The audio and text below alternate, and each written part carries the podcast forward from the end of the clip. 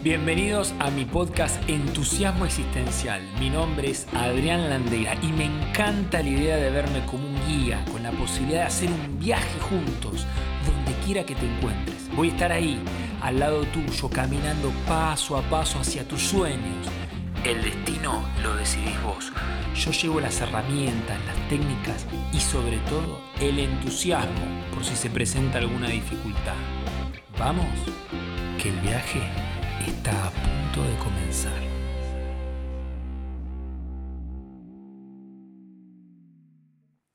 Este episodio de hoy me apasiona, ya que lo considero un tema fundamental y necesario para poder gestionar eficientemente nuestra economía. En mis años de facultad, en la carrera de licenciatura en Administración, recuerdo como si fuese ayer un profesor, una persona muy particular, se paró enfrente al curso donde había más o menos unos 70 estudiantes y dijo, palabras más, palabras menos.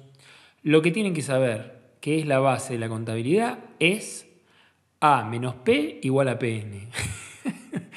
Te imaginarás mi cara, ¿no? Y luego agregó, A son los activos, es decir, lo que tengo y me deben. Un terreno, mi casa, un auto, etc. La P significa pasivo y es lo que yo debo, es decir, mis deudas, como los gastos en tarjeta de crédito, los préstamos, etc. Y esto es igual al patrimonio neto, PN. ¿Qué tal, eh? En un instante y con una fórmula pareciera que sentó las bases de la contabilidad. Pero ¿para qué te cuento todo esto? ¿Qué tiene que ver con el tema de las finanzas personales? Para comentarte que esa A de activos tiene también otra mirada y es lo que te quiero compartir y que no me enseñaron en la facultad y que realmente me cambió mi manera de ver mi realidad y sobre todo la de mi relación con mis bienes. Según la mirada de las finanzas personales, se llama activo a todo aquello que pone dinero en tu bolsillo. Listo, ahí lo tenés. Sí, lo escuchaste bien. Si no te deja plata en tu bolsillo, entonces no es un activo. Acá los contadores me estarán gritando y diciendo de todo, pero si vos creías desde la mirada de las finanzas personales si vos creías que tu auto y tu casa son activos, pregúntate si te deja plata o sos vos el que desembolsa plata mes a mes o cada un periodo determinado para mantenerlo. Si no es así, lamento decirte que te compraste o que tenés un pasivo. Brutal. Ahora bien, si te compraste un auto o una casa y los alquilás y por lo tanto recibís un dinero, una renta, entonces ahí es un bien, es algo bien distinto, ¿no? Sería un activo, ojo. Fíjate bien que la renta o ganancia que recibas sea superior al costo de mantener esos bienes. Para este ejemplo, el auto de la casa. Al descubrir esto, recuerdo que quedé sorprendido y que tenía pasivos. Además, eh, colapsó la mirada que recibí de pequeño que bueno, los ladrillos es la mejor inversión, ¿no? haciendo referencia a tener tu casa propia. Y bueno, y acá entonces comencé a profundizar en cuestiones de dinero, ya que parecía que el paradigma aprendido en casa de mis padres y el de la universidad mm, hoy no me estarían sirviendo. No se adecuaba a mi realidad. Quizás hace 80 años estaba excelente, pero ahora necesitaba profundizar y tomar mayor conciencia sobre el manejo de mi dinero por sobre todas las cosas para no endeudarme, para no comprar pasivos creyendo que eran activos y así conducir mi economía a un verdadero abismo. Quiero entonces de esta manera invitarte con las siguientes preguntas en relación al dinero. ¿Cuáles son las sensaciones, emociones, pensamientos que te despierta la palabra dinero? ¿Qué representa para vos hoy el dinero? ¿Qué juicios tenés en relación al dinero? ¿Y sos capaz de anotar al lado de cada juicio de dónde o de quién lo aprendiste? ¿Cuáles de esos juicios, ¿sí? de estos que te pedí en el punto anterior, te atreves a desafiar, a cuestionar? ¿Cuáles decidís sostener, soltar y o cambiar? ¿Y cuál es la consecuencia de tener o sostener esos juicios en relación al dinero? ¿Para qué te han servido y para qué no? Ahora, para continuar en la autoexploración en relación a la temática del dinero, ¿qué tal si escribís tu propia definición de dinero? La que te venga. No hace falta que sea una definición académica, ni mucho menos eh, una definición formal. Y luego de que escribas tu definición del dinero, colocale tu firma y ponele fecha. Entonces, mi definición de dinero es, y ahí completás. La firmás y le pones la fecha de hoy.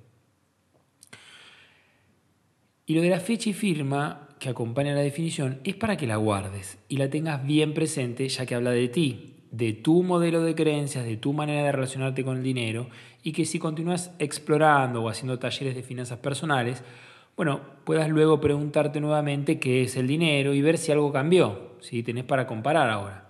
Y si hay alguna diferencia respecto a esta definición original. Quizás hayas ampliado la mirada y ahora te parezca una definición en desuso, obsoleta o lo que fuera. Otro ejercicio poderoso para mí en relación al tema del dinero fue animarme a completar las siguientes frases que te sugiero que las hagas para animarte a acercarte ¿sí? al, dinero desde otro lado y que a ver cuáles qué, cuáles juicios, qué, qué, tenés ahí adentro, ¿sí? muy interno en relación al dinero, ¿no? y que puedas tomar conciencia de esto, que es importante. ¿sí? ¿Cuáles son esas creencias que tenés en torno al dinero, a la riqueza y demás? Mira, las frases son muy sencillas. Las personas ricas son completas. Para mí ser millonario es, para mí el dinero es o significa, prefiero ser pobre, pero aquel que genera dinero de manera rápida, sencilla y práctica es, dinero es sinónimo de, mi mayor miedo en relación al dinero es, y hasta aquí. Luego de que puedes ponerle pausa al podcast, y darte un tiempo para completar estas frases con lo que vos creas. Y luego preguntarte, ¿qué descubrís en esas frases? ¿De qué te das cuenta? ¿Y qué palabras aparecieron? Nada está por casualidad. Nuestros primeros aprendizajes acerca del dinero aparecen en nuestra familia de origen, nuestros padres o mentores, tutores y más cercanos, bueno, familiares como abuelos, tíos, primos, etc. Así como también en la escuela, el club, la sociedad en general. Probablemente todo lo que hayas escrito en los ejercicios propuestos anteriormente permita profundizar en creencias arraigadas desde la temprana de tu vida y que se instalaron como un chip en tu cerebro creyendo que el dinero es de una determinada manera. En mi caso personal, mi madre solía decirme que era mejor ser humilde que rico. Muy similar a la, a la frase mejor pobre que honrado. Y esto es tremendo, esto es tremendo, ¿no? Otra frase, que esta viene de la mano de papá, era, ¿para qué querés tener más? Después, cuanto más tengas, más problemas vas a tener. Mejor quédate con lo justo y necesario. Son frases devastadoras que dinamitan nuestra psique, ¿sí? que nos condicionan, que nos limitan, que al momento que nos va bien es como si una voz dijera, bueno, bueno, hasta ahí nomás, muchacho, si tenés más, ya no pertenecerás al clan familiar. O si seguís ganando más dinero, ya cambiarán tus valores, tu identidad y serás otro, ¿eh? y no te querré. O si ganás más, luego tendrás más problemas, ¿eh? ojo. Podrían ser frases del subconsciente, si estas que estoy diciendo yo en chiste, que pulsan constantemente cuando el dinero se presenta ante ti. ¿Y sabes lo que sucede? Puf, se escapa, se va, el dinero sale corriendo. Porque aprendí que el dinero es una energía. ¿Una energía? sí, sí, tranquilo. Yo sé que es difícil de comprender. Yo mismo me reía y pensaba, ¿qué energía? El dinero son esos billetes y en dólares mejor. Imagínate que sos como un gran imán, que tus pensamientos son un, un, gran atractor. Y si constantemente estás en la frecuencia de el dinero es malo, ser rico no está bien visto para mi familia, si soy rico dejo de ser buena persona, etcétera, etcétera, ¿qué crees que va a pasar? Bueno, no hay que ser científico para descifrarlo. Lo que piensas y vibras es lo que atraes. Va de nuevo, lo que piensas y vibras es lo que atraes. Al comenzar a conectar con la energía del dinero, a cambiar tu manera de pensar en relación a él, permitirá cuestionar tus creencias bien profundas y así podrás iniciar un camino de conciencia, de, de, despertar en relación al dinero y así cargar, por decirlo de alguna manera, nuevas creencias en relación al dinero para que puedas atraer la abundancia que te mereces, que es condición de tu propia naturaleza. Y que si te ha pasado como a mí, te han condicionado que no es así o que es para algunos o aquellos que están tocados con la varita mágica.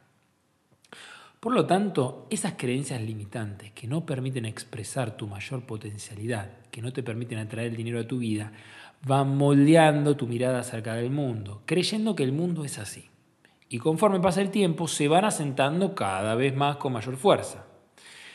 Mira, te quiero compartir que existen al menos tres mitos fuertemente arraigados que forman parte de nuestro inconsciente colectivo. No sabemos bien, mm, con exactitud, precisar en qué momento se arraigaron estas creencias. Sin embargo, es hasta el día de hoy que persisten en nuestra sociedad, o al menos en una parte, grabándose cada vez más y más hondo como un surco bien profundo en nuestro subconsciente, generando finalmente la tan temida realidad, que es la escasez.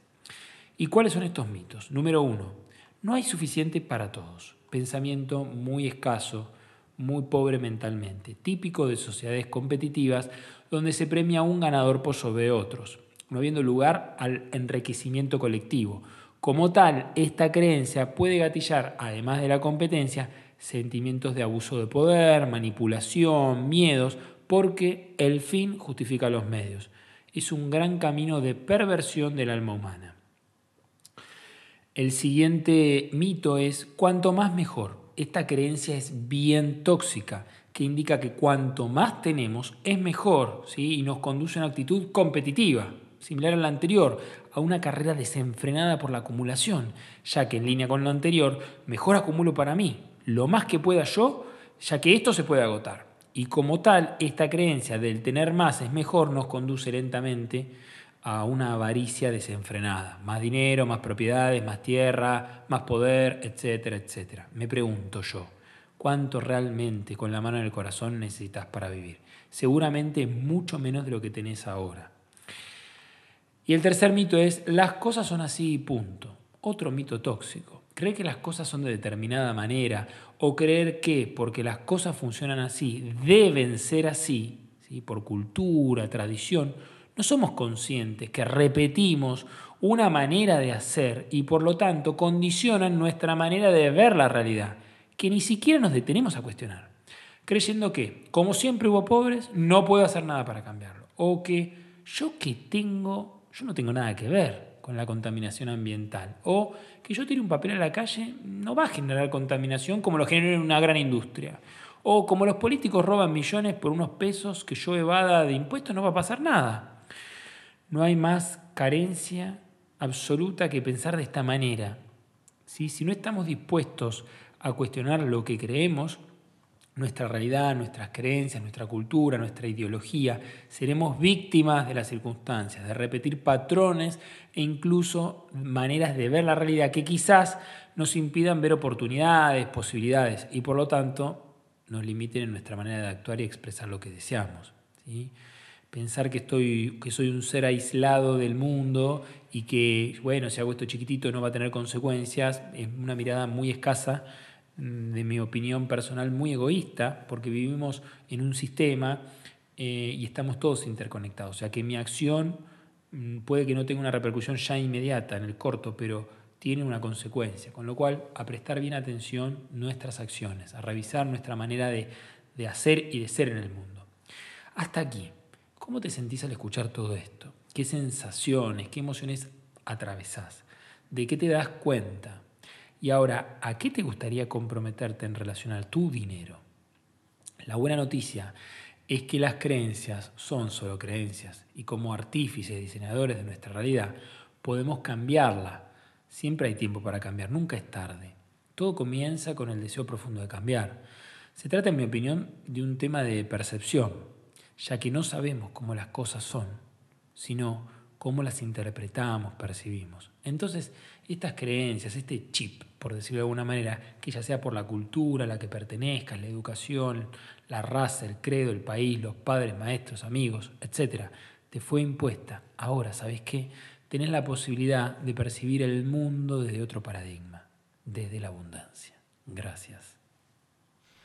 Este episodio ha finalizado.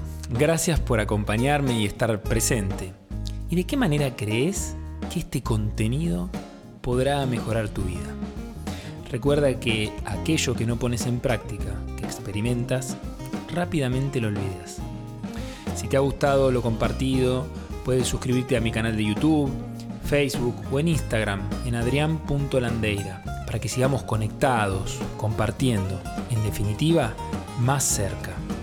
¿Te imaginas si coincidimos en una conversación? Gracias.